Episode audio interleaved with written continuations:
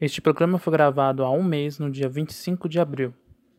Por mudanças de lançamento, decidimos lançá-lo como o terceiro programa do nosso podcast Cinemamente. Everything's a copy of a copy of a copy. O mundo vai explodir! I got some bad ideas in my head. é um barato audiovisual. Não puedo estou morta. Cinemamente, o seu podcast de cinema e psicologia. Olá, caros ouvintes do Cinemamente. Pois é, agora o Cinemamente tem um nome, ele decidiu o seu nome. Dá uma ouvida lá no primeiro episódio, a gente fala sobre Princesa Mononoke e meu nome é Maurício. Olá, pessoal. Eu sou outro nome. Agora vocês podem me chamar de Ana Rei. Beleza. E hoje a gente vai falar de um filme específico aí que saiu na Netflix. Já faz um tempo, na verdade, né? Que já tá circulando, né? Nos debates, nos YouTubes, nos podcasts, que se chama O Poço. O poço. É.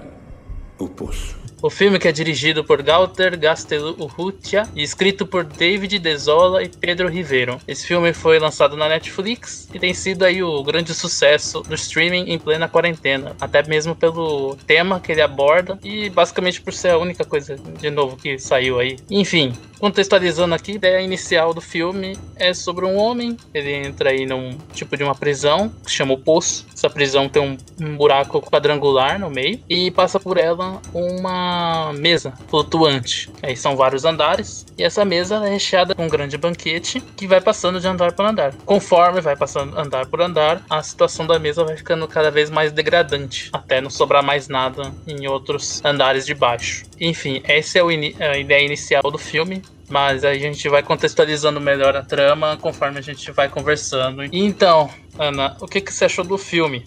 Eu achei um filme de fim de tarde, sabe? Aquele dia que você já fez o que tinha que fazer, ou pós-trampo. Muito bacana, muito interessante. Ele realmente tem es- esse quê de crítica social, mas eu discordo que ele seja um puta filme, uma puta obra, como estão vendendo. Você quer ele. jogar a polêmica já? por Então? algumas pessoas.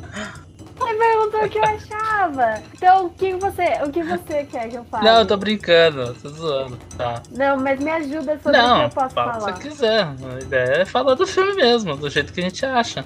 Então tá. Assim que eu assisti, eu perguntei, eu falei assim pro Maurício, ai, você assistiu? Pô, eu quero que você assista, eu quero saber o que você achou. E agora eu pergunto pra você, o que você achou, Maurício? Ah, agora pouco eu. falo. Ah, jogou a batata quente. Então, Poço é um filme espanhol, né? Eu venho havendo, assim como com a Coreia do Sul, uma certa popularização de obras audiovisuais da Espanha. Principalmente pela questão aí que você tem da La Casa de Papel, que eu nunca assisti. Eu nem, nem tive vontade de pegar pra ver, né? Mas é um puta sucesso aí da Netflix, né? Se você for pegar é poucas séries estrangeiras que têm um sucesso relativamente forte dentro da Netflix. Isso, se você reparar, são muitas produções de vários países. Mas é. O Poço é um filme. É um filme muito óbvio. É tão óbvio que eu acho ele raso. Porque ele pega pressupostos ali do. de temáticas filosóficas, né? Eu tinha lido um pouco, ouvido um pouco da galera comentando sobre Hobbes e Rousseau. Que, não sei, pra quem já teve aula de sociologia ou filosofia, sabe que tem essa, essas duas vertentes completamente antagônicas na ideia da construção da sociedade, né, dos contratualistas. Né? Você tem o, o Hobbes, que fala que o homem é o lobo do homem, então, portanto, ele precisa de uma, um estado coercitivo, e a ideia dele é tão, por, por assim dizer, radical, teorizou o absolutismo, né, que foi vigente na Europa antes das ideias revolucionárias da, da França e tudo mais, e que a qual cuja obra se chamou Leviatã, né? E você tem o Rousseau, que ele já é a semente das ideias revolucionárias, que para ele a falta de liberdade é, não é saudável para o homem, que a sociedade corrompe o homem, porque é bom contextualizar a sociedade que Rousseau comenta, não é a sociedade nossa de hoje. É bom prestar atenção também nesses anacronismos. Mas o que eu quero dizer é que ele comenta que a sociedade sendo desigual, não há como o homem ser bom. Então, são duas ideias muito antagônicas. Hoje a gente pode ver essa discussão entre o neoliberal e o comunista, mas ainda assim é um tipo de discussão que só paira no, na superfície, porque ela não compreende todas as, as realidades e às vezes não compreende a subjetividade das coisas. Numa, mesmo que seja uma sociedade com uma estrutura definida, existem pessoas. E o filme tem esse problema. Ele puxa um pouco do Hobbes e do Rousseau, né, na ideia da construção do roteiro, da temática, dos, da, das ideias, do discurso do filme. É bom saber que o filme é uma grande alegoria, mas tem alegorias e alegorias. Você tem o Terra em Transe, que é uma alegoria da América Latina,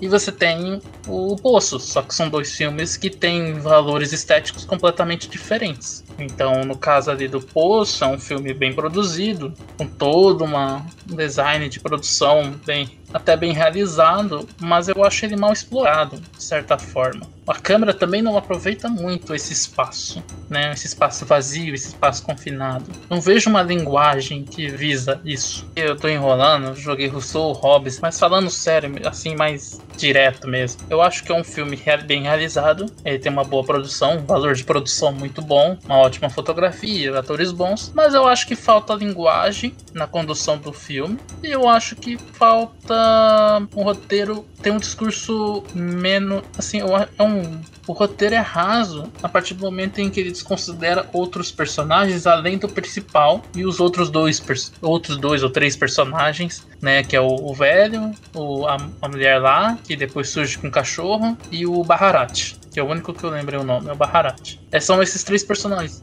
A do cachorro se chama Trimagazi, a asiática é Miharu e o velho é. Não, Trimagazi é o velho. É, a Trimagazi é o velho. É... O nome dela é Imo... Imoguri. É Imoguri e o Goreng, né? É o principal. O que me fica meio complicado é assim, os, os papel dos personagens ali não me ficam claros qual é a função dramática deles, né? No, por exemplo, a mulher, por exemplo, não, não, vejo ela causando alguma mudança de consciência no personagem. O único que causa isso talvez seja o velho, o Trimagazi e o Baharat, mas a mulher não, nem a Miharu. Uma crítica é a sua crítica. São duas críticas, né? Eu vi que o, o filme, os personagens, eles remetem aos personagens do Don Quixote. Então seria ter é, o entendimento desses, desses personagens para entender a função dessas outras personagens nesse filme. Mas aí isso é o de menos, né? Eu, eu acho que assim, eu não sou obrigada a saber do Don Quixote para falar do filme, o que eu acho do filme. Exatamente, eu acho isso complicado. Agora, sim, uma outra coisa é essa crítica da função, da função dessas personagens para alterar o pensamento. Quanto disso você não tá indo pela pela perspectiva da jornada do herói, sabe? É, é, essa é a minha crítica, no sentido, eu não vejo um roteiro buscando dar sentido àquela história. Na verdade, o coadjuvante que motiva mais o personagem é o Trimagazi, porque é ele que institui ali pro, pro público e pro personagem uhum. as regras é, sociais, né, do, do poço, e entre outras mais. Mas é só, por exemplo, é, a Miharu, ela é meio até tem uma certa objetificação, porque ela fica ali no, na plataforma. Tem uma rola uma certa objetificação, uma idealização do Goreng em relação a ela. A, a outra mulher, ela chega, mas é, me incomoda porque ela entra como se fosse uma personagem tola. Mas assim, quem ela representa? E o que você falou do lance do Don Quixote me pegou mais porque eu lembrei muito de um outro filme que depende de, entre as explicação contextual ou referencial, que é o Mãe. Quem não manja de Bíblia, ah, né, ou das questões bíblicas, né, os arquétipos e tudo mais, vai ficar perdido perdido no lance da mãe, entende? Então virou uma alegoria de um negócio muito solto, que não atinge todas as culturas, né?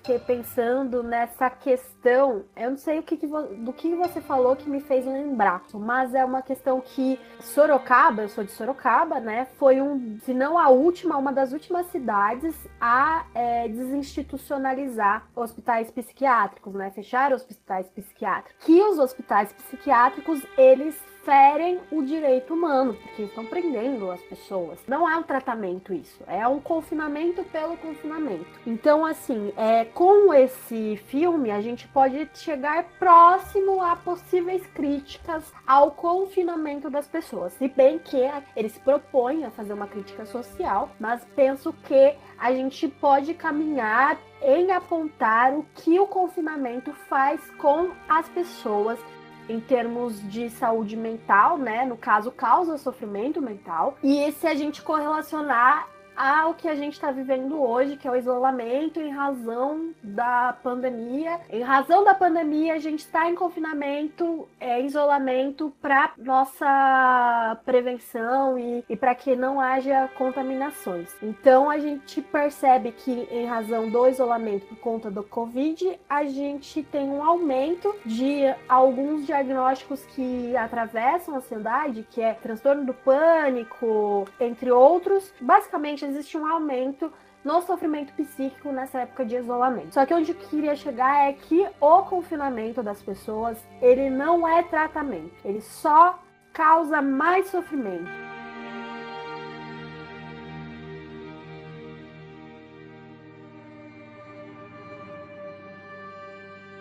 É, bom, a gente tem esse final aí, né, que, como diriam, bastante controverso, bastante ambíguo, é, bastante aberto. E que a gente mais tem nesse mundo ultimamente é final aberto. E você tem uma linha tênue quando a gente trata de roteiro, uma linha bem tênue de final aberto entre aquilo que não realmente não, não precisa de explicação. E quanto mais expositivo é, menos convence o público você pode até usar um pouco a exposição.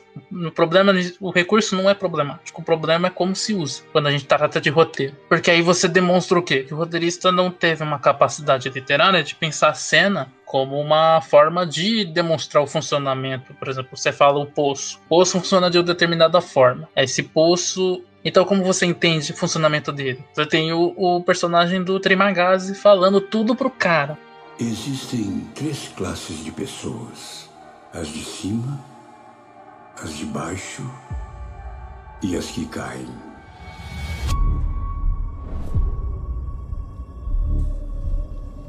Tudo. É uma porrada de informação. Só que aí você perde esse tempo, você não desenvolve dramaticamente nada. Sinceramente, assim, não, não tem uma função dramática nenhuma. Eles nem tentam colocar isso. É, é, é tipo quase tutorial de game. Mas tem game que sabe colocar tutorial de uma forma interessante e tem outros que fazem o beabá, que é aperta X, agora anda. Ah, aprendeu a pular? É isso aí, entendeu? E o filme me parece isso, me parece um grande videogame ele seria muito mais efetivo se ele tivesse nessa pegada do daquele do Black Mirror, como é o nome mesmo, eles fizeram um filme. Tem, tem vários episódios e um episódio é um filme. É, Bandersnatch. E esse filme você escolhe.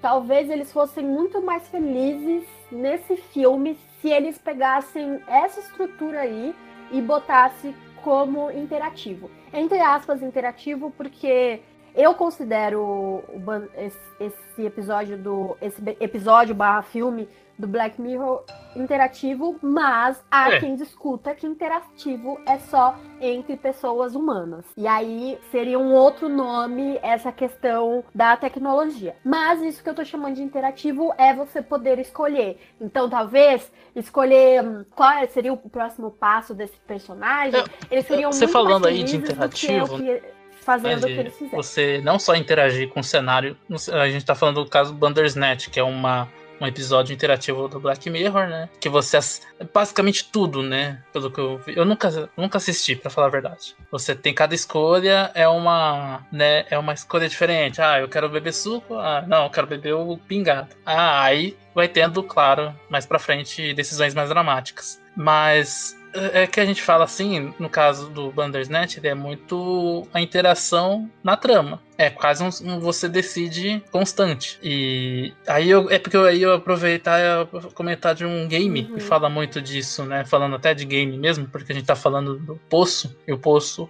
é de uma plataforma né, surgiu aqui na internet, né? Então eu gostaria de já jogar aí uma recomendação que eu listei Stanley Parable, que é sobre um jogo em que você decide coisas, só que não são coisas assim que ficam óbvias. Você pode. Pera, eu vou jogar isso mais pro final, tá? O que, que você tinha comentado mesmo do, do Bandersnatch ali? Da interação? Que talvez eles fossem Sim, mais é. felizes nesse filme se us- usufruíssem desse mesmo esquema. Porque o filme, como você É, falou, né? exato. Parece um tutorial, tutorial de jogo ruim. Por- Porque ele, ele, ele joga as regras pra você, fica jogando. Fica jogando as regras, né? E as possibilidades de jogar. Ou você aceita, ou você tenta ir atrás de uma, uma ideia. Mas isso tudo é muito. Como é colocado, é tudo muito. Ai, muito básico, né? É, exatamente, ele é muito básico. É, realmente, se ele fosse uma, um, filme interativo, ele provavelmente funcionaria melhor. Porque, sei lá, assim, tem assim um caramba, ele fez isso. Caramba, você viu o que aconteceu? É, os, cara, os carambas, tipo, ai caramba, olha isso que aconteceu. Pra mim, é de uma violência pra. Assim, o que, que, que eu quero dizer com isso? O que, que eu tô tentando dizer? Enquanto pessoa que se preocupa em se aproximar da, das linguagens, aí falando do cinema, né?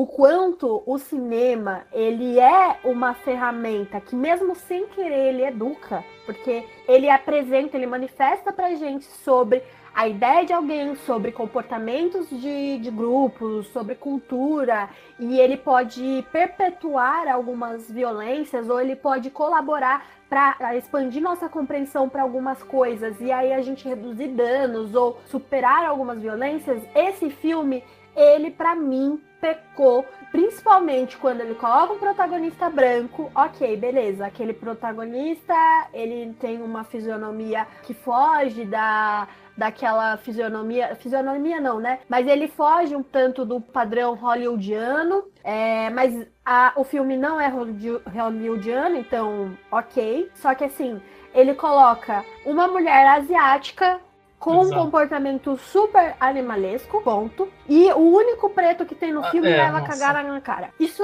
pra mim, é uma violência. Isso não é uma crítica pra mim. Isso é só Reprodução. só reprodução de violência. Porque quando você escolhe o protagonista branco, você escolhe o, par- o parceiro desse protagonista branco, e você escolhe a outra parceira dele de cela branco, e aí pra essas outras duas personagens, é uma animalizada e um outro que vai levar a cagada na cara, serem pessoas racializadas, você tá reproduzindo violência. É, E outra, uma coisa. hum, Pra mim isso não é É, exato. E, e uma coisa que eu ia comentar, por isso que eu puxei Hobbes e Rousseau, por quê? Porque ele fica flertando nessas duas ideias. Ou ele tem ali o lance do homem, o lobo do homem, que é o princípio do Hobbes. Então ele precisa de de uma sociedade, então você tem essa estrutura, mas você não tem ali, é, como eu diria, uma coerção de qualquer coisa. Então as pessoas fazem, estupram, matam, o que for, sem uma punição. E ele flerta também um pouco com o Rousseau a partir do momento em que o personagem tenta ali uma ação revolucionária, por assim dizer. Mas ação revolucionária contra o quê? Porque é isso que também não, não fica. E uma coisa que me. E um erro dessas duas teorias, que é um erro do próprio filme, é desconsiderar a subjetividade. Eu assisti um vídeo e ele comentou sobre isso, sobre a cinema da subjetividade. Então, quando, por exemplo, você assiste o Poço, pô, na hora que ele tá descendo ali pra tentar fazer a distribuição de renda dele ali, das comidas, todo mundo ataca, sabe? Não existe nenhuma consciência além dele mesmo. Você só tem o Baharati e o personagem principal como as almas, os, o- as mentes iluminadas diante dessa estrutura, entende? É como se todo mundo fosse robô. É, ah, eu vou atacar, pá, paulada na cabeça. Continua. Ah, vou atacar, paulada na cabeça. Pronto, a partir daqui pode distribuir. Aí as pessoas agem. Me parece um, um jogo preto e branco ali, de um maniqueísmo, que é mal resolvido e não, não, não fala nada de novo. E até reforça algumas questões. Que nem eh, você falou que teve um grupo aí que falou que era um- uma crítica ao neoliberalismo, ao capitalismo. Só que isso é muito relativo. O filme não é claro nisso. Na Tem real, gente que vai falar que é contra o Ele comunismo. falou que ele faz uma crítica ao capitalismo e ao socialismo. Ele não é, ele não demoniza um e outro. Então, Só que ainda assim, como ele faz isso, é maniqueísta. Ele tá, ele tá pregando uma coisa É, não maniqueísta, mas ele tá maniqueísta. E ele comete o mesmo erro, percepção desses dois sistemas com as pessoas, que é desconsiderar a subjetividade. É, du as duas coisas não deram certo de forma contundente no mundo porque elas desconsideraram, desconsideraram essas coisas, né? E o diretor ele faz isso. O diretor, não só o diretor, mas os roteiristas, né? Que ele não dirige, mas é, os, há essa falta de consciência dos roteiristas diante do material que eles têm e há uma falta de consciência do diretor com o próprio roteiro, porque é bom lembrar que não é porque o diretor não escreveu, ele isento das ideias que vão estar impressas no filme. Porque a partir do momento que ele é o diretor, ele vai decidir onde a câmera vai estar, como o ator vai agir. Sim. Uma boa ideia aí de um diretor que não escreve e tem uma autoralidade muito forte é o próprio Scorsese. Ele tem noção do material que ele trabalha, mas ele não escreve, mas ele sabe com que ele trabalha. E cada material é uma abordagem diferente. E esse diretor, eu acho que ele não tem, ele não tem esse feeling. Sabe o que eu acho? Enquanto você falava, me veio em mente uma, uma ideia. Da semana passada, eu estava em aula em um grupo de estudos sobre o futuro da comunicação com a Ig Edum ela fala a partir do local da moda, mas ela falou uma coisa muito bacana. Falou sobre bastante sobre a geração Y, né, os milênios, que pé que tá e que pé que vai pro, pro, pro lance da geração Z, esse lance da, desses estudos da comunicação, da galera de marketing, da galera da sociologia. E aí, agora que você estava falando, me fez pensar que o que pode ser determinante é a ideia dessa galera. Para além do local em que elas estão, né? A gente está falando de pessoas lá da Europa, nós somos brasileiros, e aí a gente está falando enquanto nossa ideia uhum. de brasileiros consumindo essa obra de uma pessoa lá da Europa. Então tem certo. essa questão. Aí a outra questão é, o diretor tem uns 40 e poucos anos. E aí a gente também não sabe qual é a idade é. do, dos roteiristas. Eu não sei, não sei você sabe. Então pode ter também esse lance da, da comunicação deles a partir desse local que eles estão. Porque a Ig falou uma coisa muito interessante. O que, que é o cafona? Ela falou assim: o que, que é o cafona? O cafona é aquele tio que tenta acompanhar a galerinha nova. O cafona não entendeu que determinada linguagem já não cabe mais. Para ela, o cafona é aquela coisa que não é velho o suficiente para ser entendido, para não fazer sentido. Ela não é velho o suficiente para que seja esvaziado de sentido, mas ela também não, não tá no, no, no exato momento da discussão, da, da linguagem, da,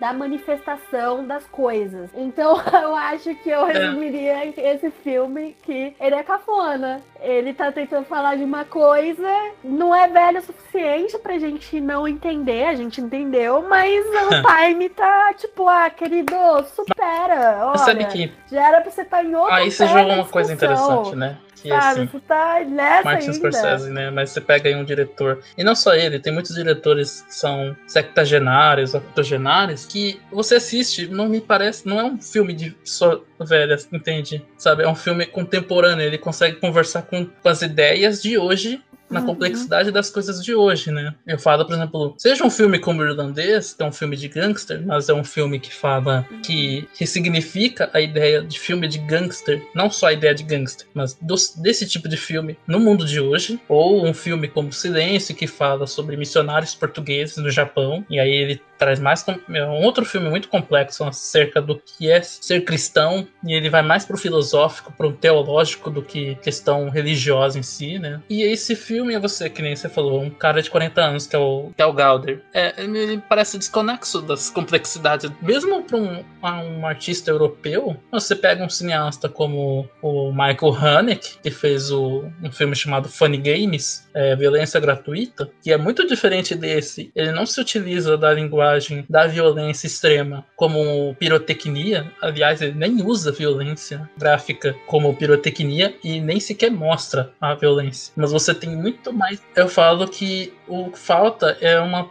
uma Mas consciência do diretor das ferramentas de linguagem que ele utiliza. Por exemplo, você não, não vejo problema de usar o gore. O gore é legal, nos anos 80 era super legal. Mas qual o sentido desse gore num filme que é, um filme tão sério, porque ele é muito sóbrio, ele é muito sombrio e sóbrio. Ele não tem uma ironia, ele não tem um humor para para subverter alguma coisa, entende? Então eu assisti o filme, quando eu assisti o filme, eu não senti impacto nenhum, porque tá, é, não, não causa um choque, né? não causa uma contradição no que a gente pensa, no que a gente espera do filme, não, não causa um grande uma grande confusão na nossa cabeça pra gente causar um debate muito mais amplo. Nem eu falei do Michael Haneke, ele fala de violência sem mostrar violência. Mas você sente muito mais a violência de forma muito mais pungente e mais angustiante no filme dele do que no filme do Poço. Você mostra a gente com a cabeça cortada, mas eu já vi isso no terror de forma muito mais é, chocante e interessante, né, assim.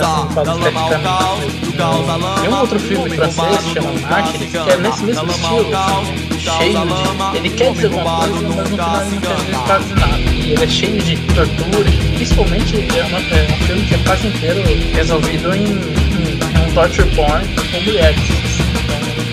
Então, sabe? Tá, mas aí eu vou pro. Eu acho que tudo bem você usar esse recurso pra nada. Só que pra mim o que incomoda é a se usar e Eu vi o Xie andando devagar E o maracujá pra lá e pra cá. E o caranguejo andando pro sul. Saiu do mangue e virou gabiru. O Josué nunca vi tamanha desgraça. Quanto mais miséria tem, mais urubu ameaça gênero é outro. Peguei um balaio, fui na feira roubado uma bicicloria Passando uma véia, pegou a minha cenoura. Aê minha véia, deixa a cenoura aqui. Com a barriga vazia, não consigo dormir. E com o bucho mais cheio, comecei a pensar Que eu me organizando, posso desorganizar. Que eu desorganizando, posso me organizar. Que eu me organizando, posso desorganizar. Sim. Tem possibilidade de análise, o roteiro é muito bom. Agora, voltando a esse filme. Tudo bem ser vazio. Agora o que incomoda são mal, as pessoas causa falando, lama "Ai, homem roubado Ah, não, mal, olha, caos, para- causa lama Mas, ó, homem me roubado poupe. desenhado, roteiro, muito mais desenhado de de desenvolvimento de personagem, enquadramento, ritmo, pô, na boa, nem compara. Sinceramente, é, é, é, meio- assim, quem assistiu os dois, eu acho que precisa ver mais pra. Não tô querendo cagar regra em relação a filmes de críticas sociais, eu acho que tem queimou, queimou a lama do rio é, Eu vi o nada andando do devagar. E o maratu É, pra ó, lá e pra cá Caranguejo esse, é um dos que não fala nada que além do que é óbvio, é o próprio gosto. E ainda eu acho que ele desconsidera muitas coisas, ele não tá aí traz tantos temas. No caso do Parasita, você tem em relação não só à questão da desigualdade social, mas tem consciência de classe, você tem as questões culturais, históricas da Coreia né, que são coisas que enriquecem porque você faz, vai querer conhecer mais como que é a sociedade da Coreia do Sul, uma sociedade que é vivida pra gente como uma sociedade bem resolvida, né, que tem uma internet foda, o nosso parâmetro é um pouco de boa civilização, é uma, uma internet foda, né, principalmente. Com os nossos serviços. Mas você vai ver, né, existem inúmeras doenças sociais ali na Coreia do Sul que não são vendidas pra gente. Quando vem o K-pop, tem gente que tá botando ali embaixo, né, é, o Parasita faz esse serviço de mostrar essas questões. E não só mostrar elas, mas como mostrar a complexidade das relações entre as pessoas. né? E esse filme, desculpa, não chega nem perto disso. Assistam Parasita. Agora não tem. Vai, continua. Bom, acho que. Eu acho que eu não tô me aguentando pra falar de uma parte. Fala mal, É, acho que a gente não falou.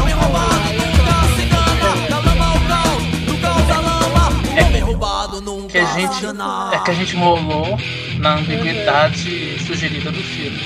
Então, resumindo o que eu achei do final, eu achei nada demais, sinceramente. Nossa, o que que isso quis dizer? O que quis dizer? Se entender, estranho. E não tem nada demais, né? Tem, tem uma grande discussão nesse, nesse final, pra minha, pra minha opinião.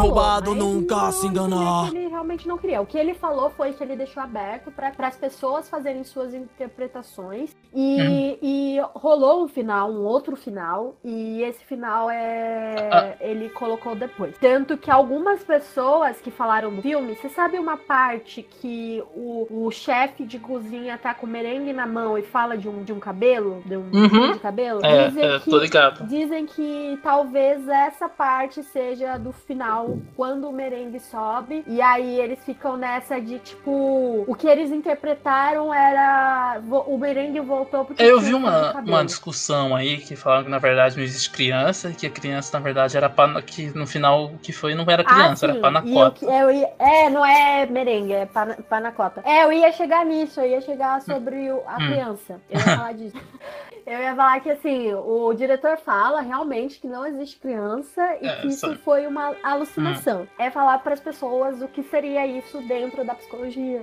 Então, a, a alucinações, o que que são na psicologia? Elas são essa percepção de objetos sem que estejam eles presentes na realidade. Então, tem as, as alucinações auditivas, visuais, táteis, olfativas, enfim, existem as alucinações. E aí, o X da questão é que assim, a- existe diferença da Uhum. alucinação e de delírio. Alucinação, a percepção de algo que não está presente. A alteração da percepção, eu vi, eu senti, eu ouvi. Então, assim, ele passou por isso, né? O, o Goreng, ele passou por isso, por essa alucinação da existência daquela menina. E já no delírio, a pessoa Uhum. que sofre tem certeza, acredita que ela é ou que algo está acontecendo. É uma alteração do pensamento que distorce o, juízo, o, o falsa interpretação da realidade. Geralmente independe da presença porque faz parte de algo que não existe. O diretor fala que a menina é uma alucinação, mas eu interpreto que na real a menina se manifesta numa esquizofrenia do, do Goreng, do personagem protagonista. Porque aí a gente não tá falando só de alucinação, a gente não tá falando só dessa percepção do eu vi, eu senti, eu ouvi. Certo. A gente tá falando de uma distorção, uma alteração no pensamento dele com relação à interpretação dessa realidade. Eu, eu poderia fazer análises do tipo o quanto o final diz sobre a faticidade da vida, que a, fatici- a faticidade da vida é que a gente vai morrer e no fim nada existe. É um vazio mesmo.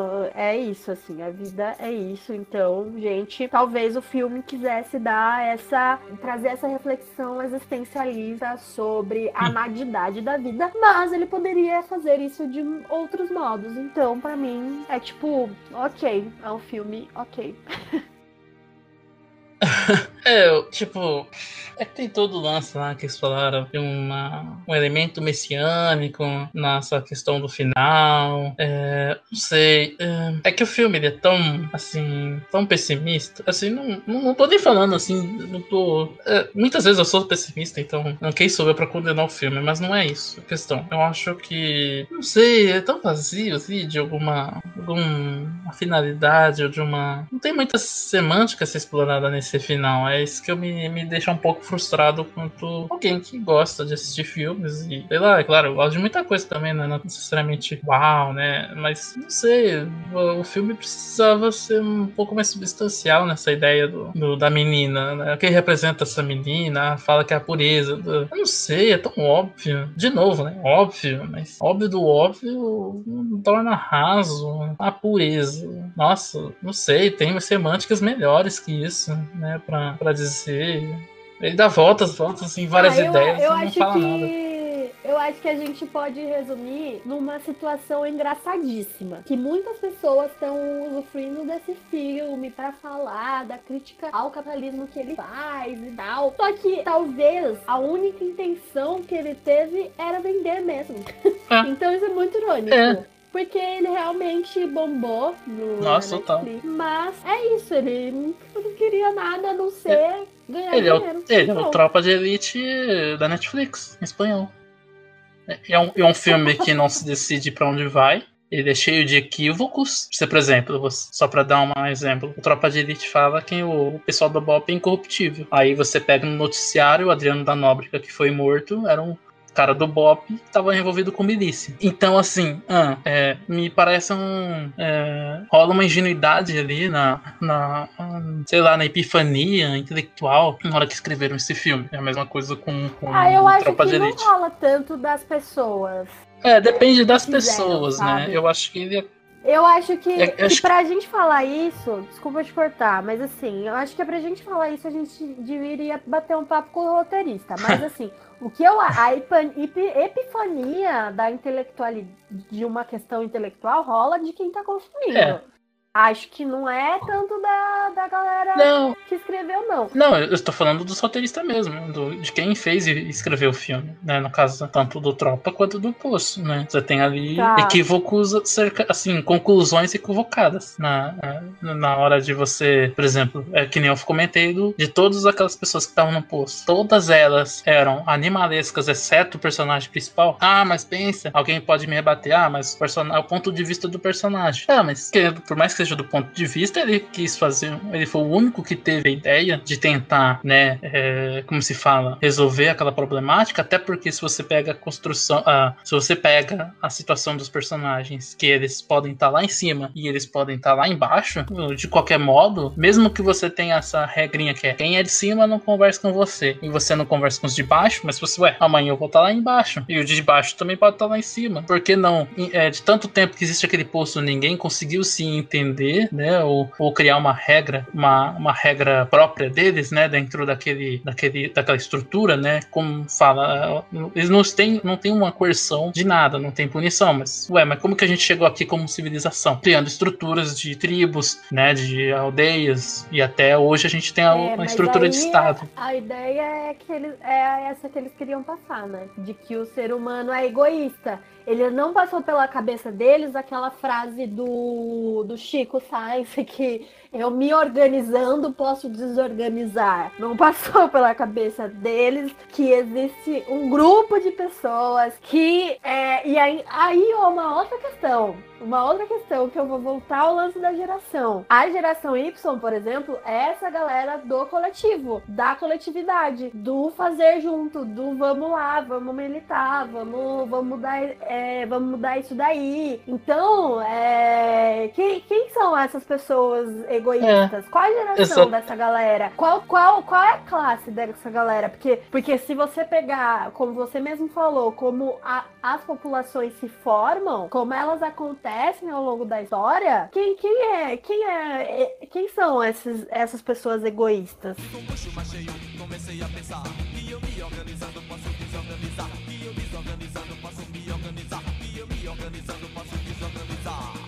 E eu digo mais. Assim, a gente falou do sistema carcerário. Bom, é exatamente o sistema carcerário falido, que mesmo do jeito que ele é, mas de alguma forma, se você pega a história do, do Comando Vermelho e do PCC, elas- essas facções só existiram porque eles se organizaram para eles se protegerem dentro da cadeia. Então, o filme ignora uma questão que seria natural do homem. Por mais que a gente fale que ah, o homem individualista, claro, a gente vê na- aí na, na quarentena a pessoa saindo e não ligando pro coletivo, sim, mas tem gente que tá fazendo, né? Então, não existe nenhum requisito no filme disso, né? Você pode falar, ah, você podia até usar uma ideia, um conceito de filme que podia desnivelar em várias coisas. Por exemplo, você pega um filme como Bacurau, que ele valoriza muito a questão do coletivo, né? E você tem os personagens, mas você também tem personagens individualistas, né? O Poço podia ter explorado isso, né? Tipo, ah, esse é o. Eles podiam criar, sei lá, nomenclaturas próprias. Ah, esse é um individualista. Ah, eu estou, sei lá, parei com individualista. Ah, você é um coletivista, sabe? É brincar com essas questões. Mad Max, que é um filme de ação que quase não tem diálogo, ele explora muito mais o universo dele. Sem quase nenhuma palavra do que esse filme. É, e que ainda entra na questão: quem são é, a, a capacidade dos roteiristas de explorar essas ideias? Que ideia boa todo mundo tem, mas você precisa saber explorar pra ele virar um filme interessante. Então, é, você pega ali os personagens, pô, não- além deles, não existe mais ninguém com consciência. Sei lá, em todo esse tempo. Pode Você falar. falava, eu joguei aqui no Google uma questão e eu quero me corrigir. Pode falar. A, a menina que faz a Miharu, pelo Hum. menos a naturalidade dela não é Ásia. Ela nasceu na Espanha. não, mas Talvez isso- ela- jogado isso no filme, É, né? é Mas é jogado isso né? no filme. É, Ah, é meio tá. jogado. A personagem da daquela mulher, Ah, esqueci sim. o nome, Ah, do tá, cachorro, é salsicha. Filipina Ela com-. É, é- ela comenta um negócio que a, a, a mulher quer ser um tipo de Marilyn Monroe asiática. Então o filme usa o fenótipo. É, é, é, é falar isso? Fenótipo? O biotipo da pessoa. É, a etnicidade, os traços étnicos da pessoa pra colocar uma personagem, entre aspas, asiática, né? É, e é isso mesmo, tanto que você tem um personagem negro, o único personagem negro, né? Ah, então, tem uma outra questão. No fim, a gente esqueceu da, daquele personagem negro Ah, é da verdade. cadeira de rodas, que dá uma dura no, no barra, Isso. do Barrarak. Barrarak. É, tem esse outro personagem fazendo o papel do ancião, e que faria muito sentido se a gente dizer que ele foi um pouco além, né? Trazer essa coisa do de como é em África, né? De respeitar os mais velhos, do, do ter essa, essa ideia do, do griot e tal, mas é ir muito longe. Ele É. não quis fazer isso. Então, ele não quis fazer Lembrando, isso. ele até fez. lembrando, é uma parte interessante do filme, assim. Eu acho que é a única parte interessante em termos de individualidade. É, né? A única. É, em termos de individualidade, de, de entender personagem como sub- ser subjetivo, é é a única parte interessante do filme, assim, pra mim. Porque aí se encontra uma coisa totalmente diferente daqueles habituais é, prisioneiros, né? Aí você fica. Só que também não acho que leva muito pra frente, mas, mas sei lá, pelo menos dá uma quebrada naquela, naquela ideia de que ah, todo, todos são. Todos vão te estraçalhar, sabe? Uhum. Mas, mas o que, que você queria comentar mais em relação a isso? Não, é que eu fiquei nessa de talvez ter, ter falado algo errado, mas no fim nem, nem era tudo isso, não. Então, não, relaxa. É que. Desculpa te cortar por isso. Enfim, bom, então, uma. Qual é. O que, que você acha então da repercussão desse filme? Considerações finais. O filme possibilita sim a gente discutir sobre questões de como a gente lida socialmente. Ele joga essa instância na nossa cara, só que ele não faz isso de modo é, com excelência. Ele não faz isso com excelência. Ele só, só joga e pronto. Não, não tem não tem um não tem uma crítica social foda. Ela só tenta propor uma crítica, ele realmente abre o debate, mas não não desenvolveu e talvez ele não quisesse mesmo desenvolver nada com isso. Essa é a minha percepção. Mas como que você entende a recepção do público com esse filme? Enquanto psicóloga, cara, é difícil eu falar só como psicóloga, né? Quem eu mais vi falando desse filme? A galera da psicologia. A galera da psicologia propondo debates a partir Hum. desse filme. Só que aí é uma galera que já leu Foucault, é uma galera que lê aquele Mem- Membé, não, não lembro se é assim que fala, que é o cara que fala sobre necropolítica.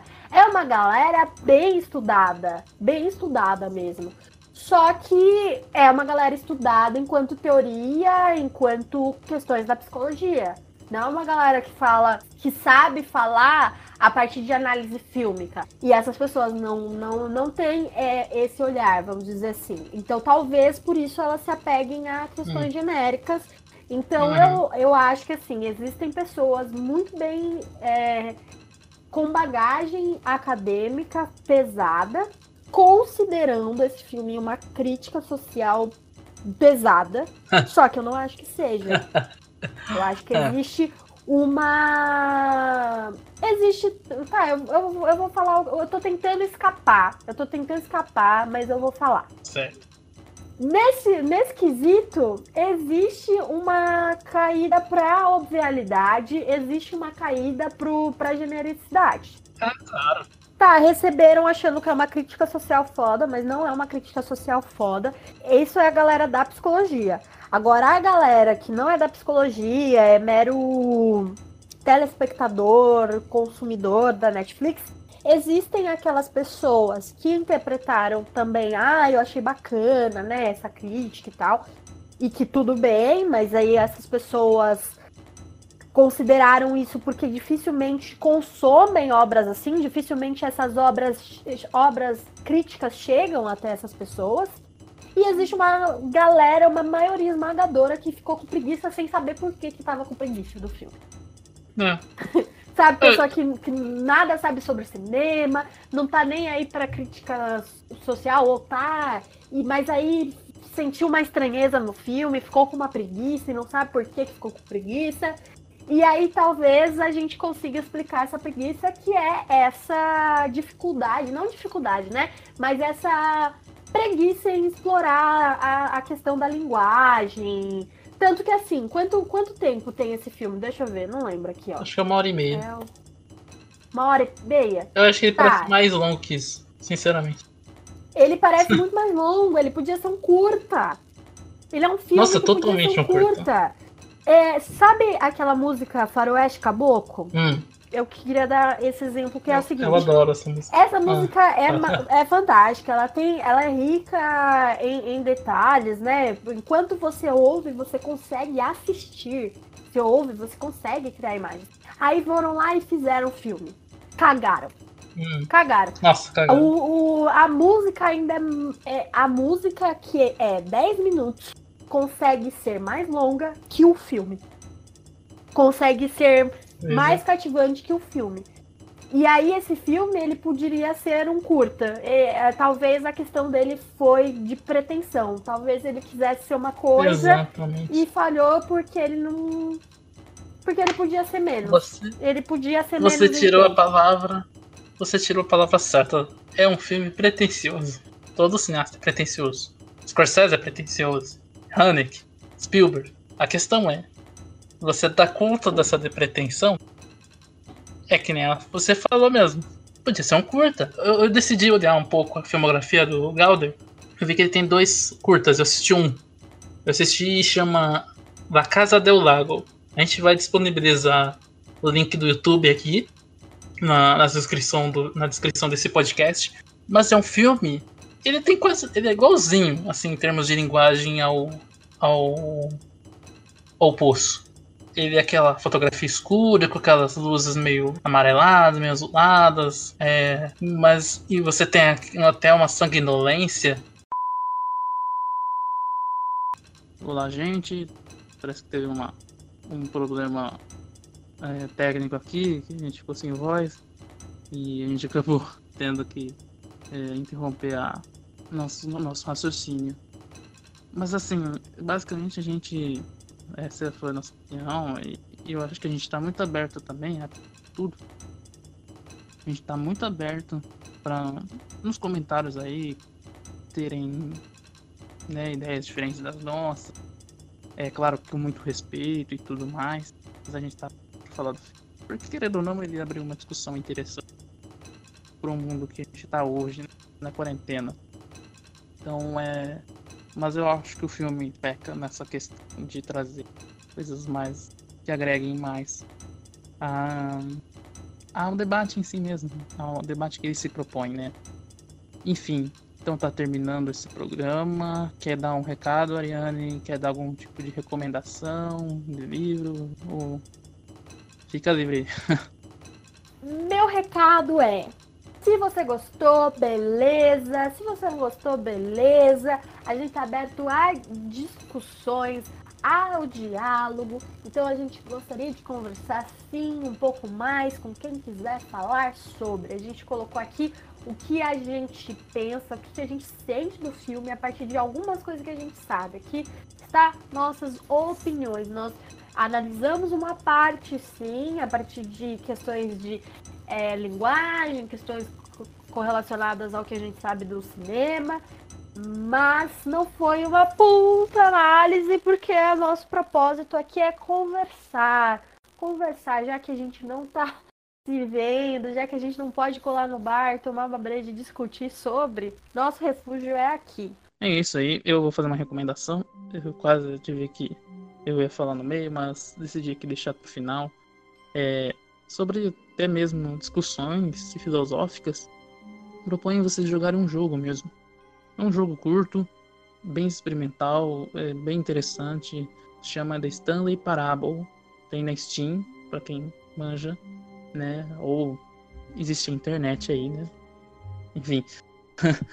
é, é um jogo basicamente é metalinguístico. É um personagem preso num escritório onde as pessoas sumiram. Ele foi trabalhar, mas ninguém apareceu. E aí você entra numa jornada em que o tecido da realidade vai se desfazendo. Mas que realidade? Essa realidade é a realidade do jogo. É, então o, filme, o jogo traz reflexões sobre como você percebe é, se quando você tá jogando, se você é o personagem ou não. Tem várias, várias. E é um jogo assim que você vai voltando tá pro começo, mas você, se você usar é, caminhos diferentes, o roteiro ele vai mudando. Mesmo quando você segue mesmo, o mesmo caminho, né, dentro do jogo, ele vai ter uma um, tipo de um voice-over, um personagem que fica falando na sua cabeça. E esse voice-over, aparentemente, ele é só no começo ele é como se fosse um recurso narrativo, mas ele vai começando a, a, a, interagir com você. E isso é muito interessante. É uma experiência de jogatina, não é nem jogatina, é uma experiência estética muito interessante. É, procurem, é, deve ser barato na Steam. E é, é, um jogo muito bacana, assim, análise semântica, sobre semântica, semiótica, é, nossa percepção, como a gente consome videogame como a gente consome arte em geral. E então é isso, essa é uma recomendação que a gente traz, porque é muito bacana nessa quarentena, não vai dar tempo de, de jogar, se tem gente que joga RPG por 40 horas, que 4 horas de jogo vai, vai satisfazer aí com uma, com uma, uma experiência bacana, muito diferente que a gente está habituado no videogame. Então é isso, a gente vai dando um tchau, é, se cuidem, lavem as mãos, usem álcool, e é isso. Até a próxima, gente. Tchau. Se cuidem. Abraço.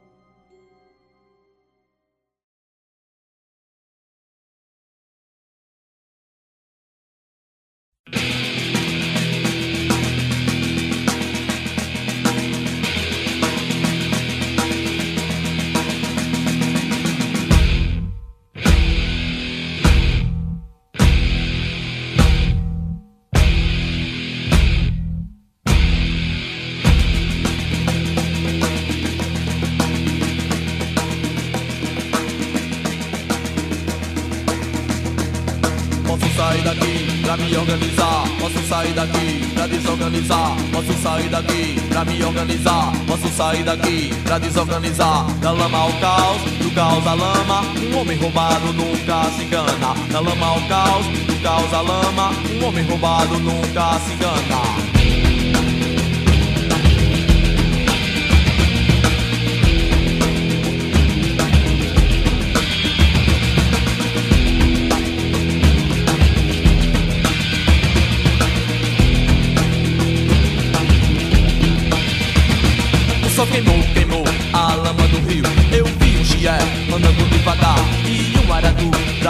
Pra cá. E um caranguejo andando pro sul, saiu do mangue e virou gabiru. O Josué nunca vi tamanha desgraça. Quanto mais miséria tem, mais urubu ameaça. Peguei um balaio, fui na feira roubar tomate e ceboria Passando uma véia, pegou a minha cenoura Aê minha véia, deixa a cenoura aqui. Com a barriga vazia, não consigo dormir. E com o bucho mais cheio, comecei a pensar Que eu me organizando posso desorganizar. Que eu desorganizando posso me organizar. Que eu me organizando posso desorganizar.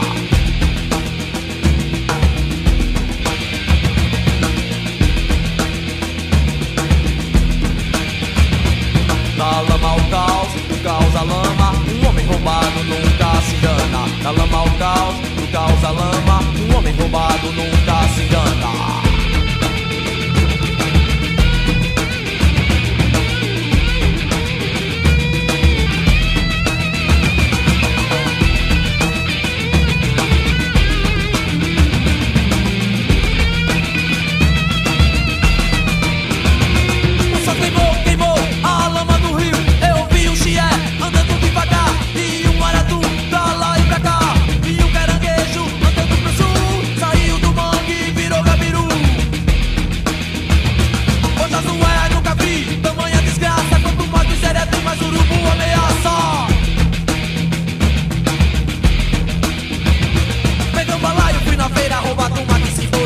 Chegando uma véia, pegou a minha cenoura. Aê minha véia, deixa a cenoura aqui. Com a barriga vazia, não consigo dormir. E com o chuva cheio, comecei a pensar Que eu me organizando posso desorganizar. Que eu desorganizando posso me organizar. Que eu me organizando posso desorganizar.